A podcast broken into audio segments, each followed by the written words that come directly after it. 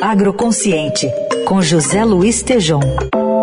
NWF, uma organização que promove práticas agropecuárias sustentáveis. Oi, Tejom, bom dia. Bom dia, Heisen, Carol, ouvintes. Belo bom legado dia. esse aí do Paulo Gustavo, hein? Muito, né? Bem legal, né? Bom, Tejão, vamos colocar proteína nessa nossa conversa, quase na hora é. do café da manhã. Mas eu queria que você falasse um pouco da carne bovina primeiro. Eh, tem motivos aí para comemoração da parte aí do, dos pecuaristas com o mercado interno, com o externo? O que está acontecendo com esse setor?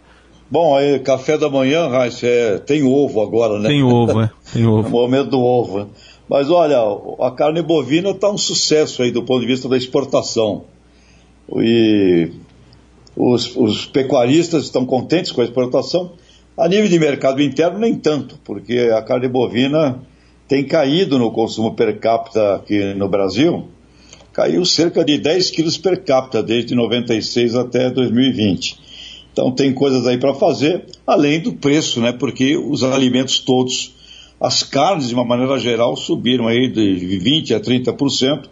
Então tem também o aspecto aí do poder aquisitivo do brasileiro. Mas a nível internacional, o departamento americano, a USDA, diz que vai ser o maior ano de consumo de carne bovina agora em 2021, crescendo 1,6%. E adivinha quem é o maior responsável por isso, Heisen, Carol e ouvintes? A China, né? A China eh, vai aumentar 6,3% o consumo de carne bovina sobre 2020. E para vocês terem uma ideia do que significa esse, esse cliente consumidor brasileiro, de 2017 a 2021, o consumo chinês deve crescer 39,4% na carne bovina, ou seja, praticamente 40%, claro, também eh, isso estimulado pela gra grave crise eh, sanitária do rebanho eh, suinícola da China, porque a, a, China é simplesmente o maior consumidor e maior produtor de porcos no planeta e tem, o, teve o problema da peste suína africana. Então isso tudo está mostrando aí, a, primeiro, a dimensão da China no planeta hoje, a importância para o Brasil nos negócios internacionais nossos, e está aí, de fato, pecuaristas felizes com as exportações, mas atenção, mercado interno brasileiro aí para carne bovina, o pessoal tem que dar uma, uma repensada estratégica, viu, Heisen? E, e, a opção para carne bovina, o peixe, também é, tem investimentos? Enfim, uma, é uma forma mais saudável de consumir carne de proteína, né? Aí está a voz feminina, não é, Raíssa? A Carol e pesquisa que nós realizamos aqui uh, no Brasil, junto a consumidores, adivinha qual é aquela que o cidadão mais considera saudável? É, é, o peixe, efetivamente.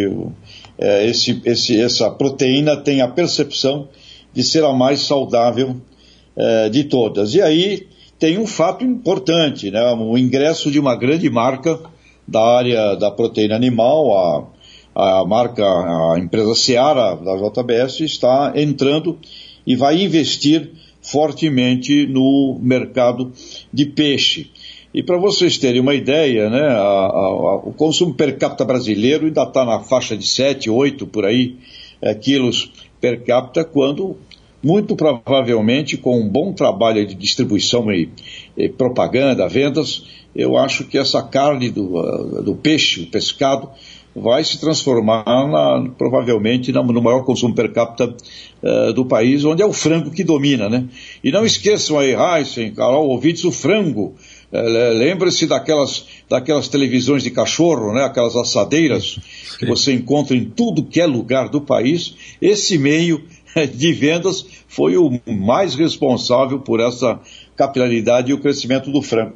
Também é importante, é, Carol, salientar a carne de suína, viu? Tem sido feito um trabalho junto aos supermercados e a carne de, de suína, é, que era 7, 8 quilos no passado per capita, hoje está atingindo mais de 16 quilos per capita num bom trabalho da Associação Brasileira de Criadores é, de Suínos, que faz um trabalho lá muito bem feito nessa área de educação, etc.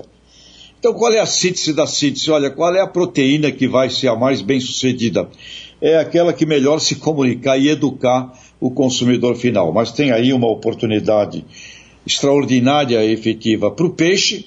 E não vamos esquecer o Bill Gates, não é, Carol? Acabou de dizer lá numa entrevista na, no MIT Technology Review que, na opinião dele, os países ricos deveriam abolir, transformar o consumo da carne real, né, pela carne, pela carne sintética.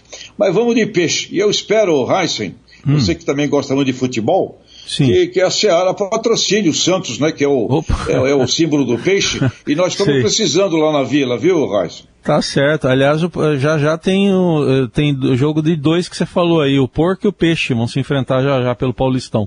É, tão mal os dois que... no Paulistão. É, tão é. mal, tão mal. Que vença o mais saudável, vai, vamos lá, vamos. tá bom. Tchau, Tejão, até sexta. Abraços, até. NWF, uma organização que promove práticas agropecuárias sustentáveis.